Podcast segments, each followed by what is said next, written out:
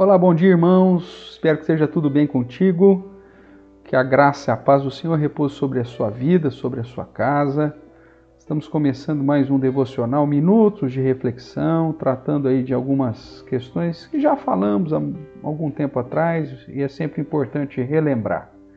Nós estamos trazendo aí algumas alguns temas, né, relevantes para a fé cristã, para você avaliar se de fato aquilo que você chama de cristianismo está de acordo com as Escrituras. Porque, infelizmente, em nossos dias é, há vários cristianismos e precisamos olhar para a palavra de Deus, que é a fonte né, da nossa verdade absoluta, e através do estudo sério das Escrituras, identificarmos as posturas que realmente é, caracterizam os verdadeiros discípulos de Jesus. Hoje eu gostaria de ler com você o texto que se encontra em 1 Coríntios, capítulo 1, o verso 18, inicialmente. O texto vai dizer assim, a respeito da mensagem da cruz. Certamente, a palavra da cruz é loucura para os que se perdem, mas para nós que somos salvos, poder de Deus. E lá no verso 23 ele diz assim: eu vou ler o 22 também. Porque tanto os judeus pedem sinais, como os gregos buscam sabedoria, mas nós pregamos a Cristo crucificado, escândalo para os judeus e loucura para os gentios. Será que o evangelho realmente é louco, é fraco? Qual que será o objetivo da pregação pela graça? A pregação do evangelho, irmãos, infelizmente em nossos tempos tem assumido aí uma perspectiva de bajulação, de persuasão moldada aí nas técnicas da psicologia, da oratória, do coaching, a simples mensagem de libertação e redenção dá lugar agora às místicas e sobrenaturais revelações dos nossos dias. Eis que o Senhor manda te falar. Mas se eu tenho o Espírito Santo, por que, que Deus não fala direto comigo? Se Deus é o mesmo ontem, hoje, para sempre, não na perspectiva revelacional, mas da sua imutabilidade, por que, que a adoração está mudando? Por que, que os elementos do culto são desprezados? Por que ele não é mais o centro da adoração? Agora o foco está no homem, está no sucesso do homem, na sua soberba, no seu próprio egoísmo. E por que, que a graça de Deus é rejeitada e ridicularizada? Quando você apresenta a verdade bíblica, mesmo entre no meio que se diz cristão, as pessoas falam: não, mas isso está ultrapassado. Mas quais seriam os objetivos traçados por Deus na proclamação do Evangelho e das chamadas doutrinas da graça? O apóstolo Paulo, de certa forma, trata e ensina isso à igreja de Corinto, aqui no seu primeiro capítulo, mostrando que as coisas de Deus são loucura para os homens, né? que as coisas de Deus é, é, é fraqueza para os homens. É válido lembrar também que a comunidade aqui de Corinto, a cidade de Corinto, influenciada pela cultura grego-romana, exaltava a lógica, a sabedoria, a ostentação de linguagem. Né? E nesse contexto, Paulo então nos fala que o objetivo da mensagem da salvação pela graça e não pelos méritos humanos é, em Cristo Jesus é ser simples. E essa mensagem, ela tem como objetivo, em primeiro lugar, destruir a soberba humana. Nós somos pecadores. Deus é santo. Nós nascemos condenados pelo nosso pecado. Nós não temos nada a oferecer a Deus. Estamos mortos nos nossos delitos. E quando você diz que a salvação é uma obra exclusiva de Deus, através de Jesus Cristo morrendo na cruz, para chamar pelo, pela loucura da pregação aqueles que Deus separou e escolheu, né? Como ele diz no verso 27, Deus escolheu as coisas loucas do mundo, ou seja, mostrando que Deus escolheu as coisas humildes, as desprezadas que não são, para reduzir a nada as que são, a fim de que ninguém se vanglorie na presença do Senhor. Ou seja, essa mensagem que coloca a salvação como ação exclusiva de Deus, que é a mensagem da graça, a mensagem de algo que nós não merecemos, é uma mensagem, a mensagem da cruz, que é loucura e fraqueza na visão humana.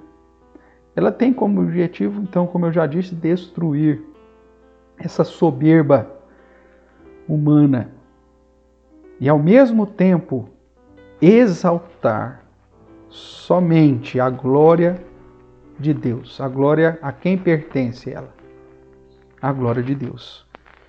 Deus age dessa forma para que ninguém se vanglorie na presença de Deus. E se alguém vai se gloriar em alguma coisa, que se glorie em Deus.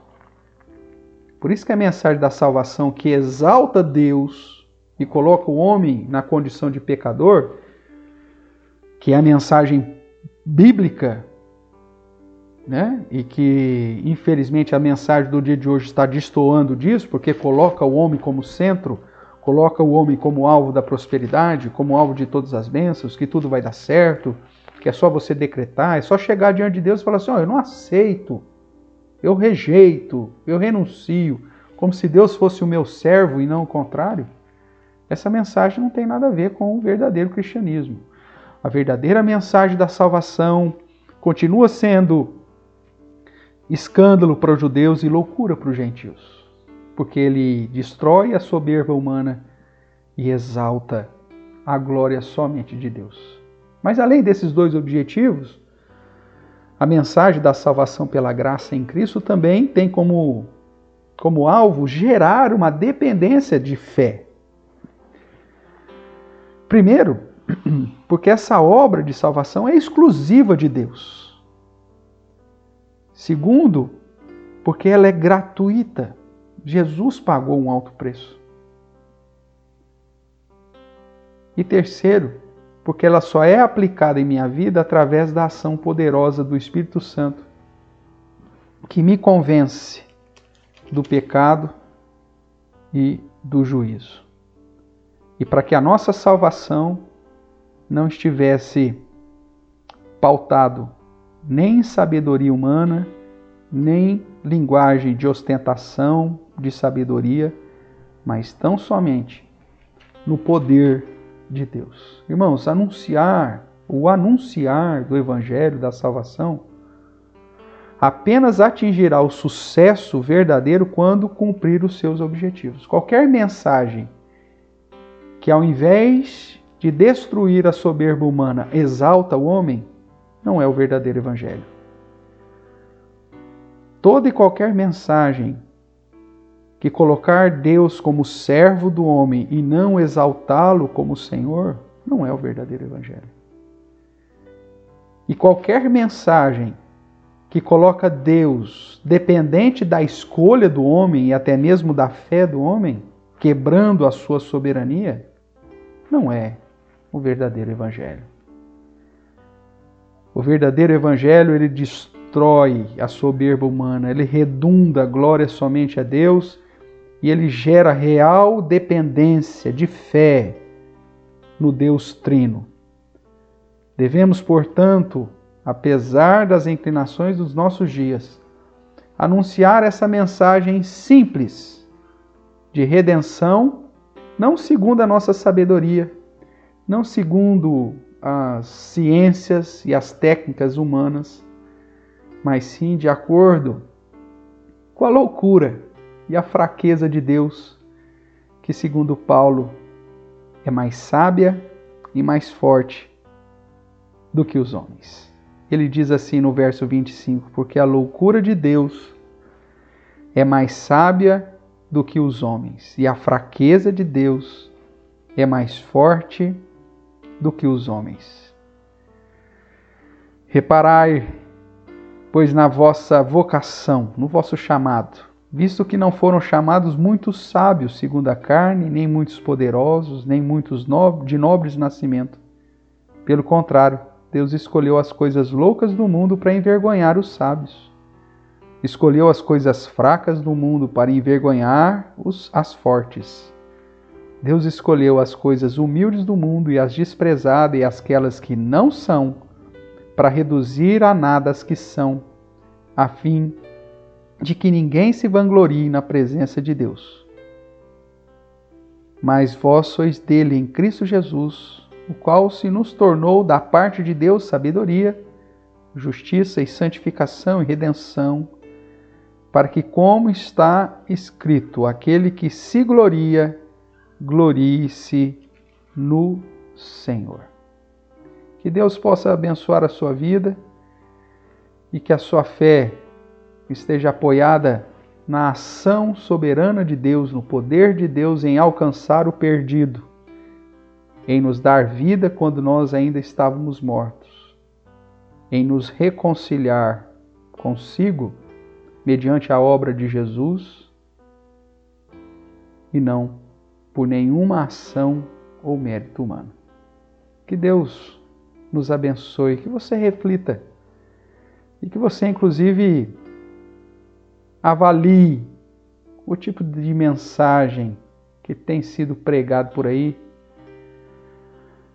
para que você possa ter ouvidos abertos ao verdadeiro Evangelho que apresenta Cristo crucificado, escândalo para os judeus, loucura para os gentios, ou seja, para os outros povos.